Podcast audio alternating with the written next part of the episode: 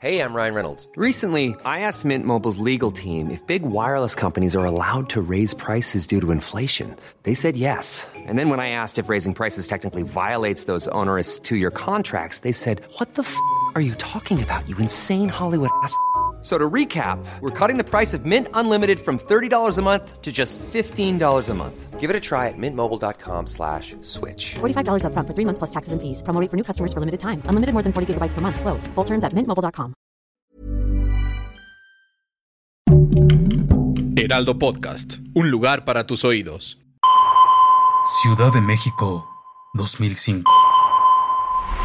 Es un día normal en el corazón de la Ciudad de México. Como sucede a diario, la gente utiliza el metro para transportarse de un lugar a otro. Sin embargo, en esta ocasión hay algo fuera de lo común en las instalaciones de la estación Chilpancingo. Se trata de una maleta abandonada. Cientos de extraños pasaron junto a ella sin notarla. Otros apenas si se dieron cuenta que estaba ahí, hasta que llegó el momento en que alguien se atrevió a reportar aquella maleta sin dueño en la estación. La sorpresa sería grande, pues luego de una revisión, en su interior se encontró el cuerpo de un joven asesinado. Todo indicaba que la víctima había sido torturada y asfixiada hasta la muerte. Igual que con este hallazgo, otros más estaban por ocurrir en la ciudad, y sin saberlo, las autoridades comenzaron la cacería del asesino serial mexicano conocido como el sádico. Diablos, segunda temporada. Asesinos que marcaron historia. Una producción de Heraldo Podcast.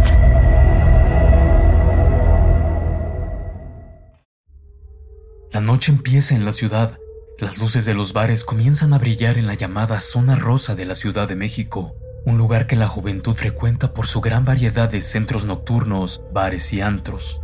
Ahí el alcohol y la fiesta son el único ambiente que existe y las buenas o malas intenciones se pueden confundir entre tantas personas. Una de esas personas es Daniel de solo 20 años, quien junto a sus amigos decide pasar la noche en un antro para la comunidad LGBT. Ahí comienza una velada de diversión que nadie sabe cómo terminará, pero esperan sea inolvidable. Luces de neón, música a todo volumen, Humedad en el ambiente y un olor a cerveza inundan el lugar. Danny y sus amigos comienzan a bailar las diferentes canciones que pone el DJ, hasta que el sudor aparece en sus playeras y la boca presenta una sensación de sequedad. Es momento de una cerveza, fue lo que Danny le dijo a sus amigos mientras se dirigía a la barra del lugar. Al llegar a ella, pide una cerveza. Mientras la bebe, nota que alguien lo está mirando. Danny voltea a saludar a sus amigos, que siguen en la pista de baile disfrutando de la música, pero la insistencia de aquellos ojos lo hacen voltear a ver al sujeto que no deja de observarlo. Era Raúl, un joven bien parecido, alto, delgado de cabello oscuro y lacio, de una mirada profunda. Danny lo ve fijamente y le sonríe, haciendo con su botella de cerveza un ademán para invitarlo a beber algo. El sujeto le regresa la sonrisa y se acercó lentamente a él para presentarse. Ambos pasaron toda la noche platicando y bebiendo junto a la barra. Parecían almas gemelas que por fin se habían encontrado. Los amigos de Danny estaban felices porque su amigo ya había ligado. Entonces decidieron dejarlos solos e ir a otro antro para seguir la fiesta. Raúl insistió a Daniel que fueran a su departamento, el cual estaba cerca de ahí ubicado en la colonia Asturias, como a 15 minutos en taxi. Dani se mostró algo desconfiado al principio, pero la conexión que tuvo con Raúl fue tan buena que al final aceptó ir. Los besos y caricias no se hicieron esperar en el auto. Cuando por fin llegaron al edificio, los dos subieron tomados de la mano. Ponte cómodo, ya vuelvo, le dijo Raúl a Dani, que se sentó en el sofá. Estaba muy nervioso y emocionado a la vez. Hacía tiempo que no tenía intimidad con alguien y Raúl le parecía un sujeto muy atractivo. Mientras pensaba en aquello, no se dio cuenta que una bolsa de plástico estaba por cubrir su rostro de forma repentina. El joven luchó con todas sus fuerzas, pero poco a poco se quedó sin oxígeno hasta quedar inconsciente.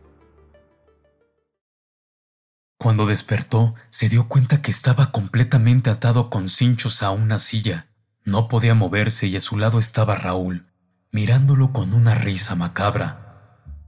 Dani no podía hablar porque tenía la boca mordazada. Raúl comenzó a insultarlo diciéndole que por culpa de los hombres como él, el mundo era una basura y se encargaría de limpiarlo de esa gente.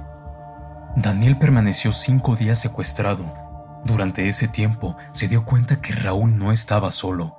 Había una persona que vivía con él y lo ayudaba. Su nombre era Juan y se dedicaba, al igual que él, a engañar homosexuales para secuestrarlos, torturarlos y pedir rescate por ellos. Los nervios de Dani estaban a tope. No sabía si su familia pagaría los 50 mil pesos que sus captores estaban pidiendo o si lo dejarían libre luego de verles el rostro. No podía ni siquiera escuchar sus pensamientos. Estaba aterrado. Al final del quinto día, Daniel estaba totalmente débil. Raúl y Juan lo habían golpeado con saña en todo momento. Muy en el fondo, presentía que no la libraría. Estos culeros no van a pagar, le escuchó decir a Raúl en voz baja dirigiéndose a su compañero. Pues ni pedo, dale piso, respondió Juan inmediatamente. Después, Raúl se abalanzó contra Daniel y comenzó a ahorcarlo con sus manos. En los ojos de Raúl se podía ver cómo disfrutaba el momento mientras le arrebataba la vida lentamente. Raúl Ociel Marroquín Reyes, alias El Sádico, cometió varios asesinatos en contra de la comunidad gay en México. Nació en Tampico, Tamaulipas, donde intentó incursionar en el ejército mexicano, alcanzando el grado de sargento. Buscó la forma de hacerse con una carrera en medicina, sin embargo su mala conducta junto a la falta de recursos lo hicieron desertar por completo de su batallón, no sin antes pasar 14 meses en prisión debido a una acusación por robo con violencia. Tras salir de la cárcel, decidió mudarse a la Ciudad de México, donde comenzó a realizar este tipo de secuestros para conseguir dinero. Aquí conoció a su cómplice, Juan Enrique Madrid Manuel, de quien poco se sabe hasta el momento. Él era quien le ayudaba a conseguir víctimas en los bares y antros de la zona rosa. Raúl afirmaba que enganchar jóvenes gay era muy fácil, pero que nunca sintió atracción por ellos. Al contrario, los aborrecía completamente. Asistía a bares o antros para buscar a sus víctimas. Averiguaba si contaba con los recursos suficientes para pedir un rescate. Si cumplía con el perfil, Raúl lo seducía y llevaba a un hotel de paso o a su departamento para secuestrarlo. En promedio, mantenían cautivas a sus víctimas de 5 a 8 días. En este tiempo los torturaban y en ocasiones los mutilaban. Poco les importaba si los familiares pagaban el rescate. Ellos se dedicaban a cobrar el dinero mediante tarjetas bancarias y tiempo después, sin mayor remordimiento, asesinaban a la víctima. Para deshacerse del cuerpo, acomodaban sus restos en maletas de viaje y los abandonaban en diferentes puntos de la ciudad. La policía ya les seguía el rastro y había detectado patrones similares en varios de los restos que aparecían por las calles. La prensa, por su parte, se encargó de otorgarle el apodo de El Sádico y el Asesino del Arco Iris, por su preferencia elegir personas de la comunidad gay. El sádico fue capturado el 23 de enero de 2006. Durante su detención se encontraron diversos artículos como tarjetas bancarias donde cobraba el dinero e identificaciones oficiales de sus víctimas, las cuales guardaba como una especie de trofeo. Juan logró darse a la fuga y hasta la fecha no se sabe de su paradero. Raúl cumple actualmente una condena por más de 200 años en la prisión de Santa Marta, Acatitla, luego de ser encontrado culpable por el secuestro de seis personas y el asesinato de cuatro, pero se cree que pudo haber cometido otros homicidios que no lograron ser imputados por falta de pruebas. Diablos, segunda temporada. Asesinos que marcaron historia.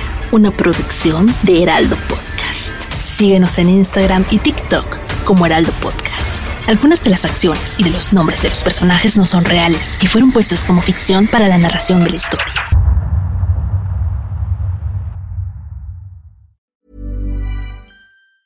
Planning for your next trip?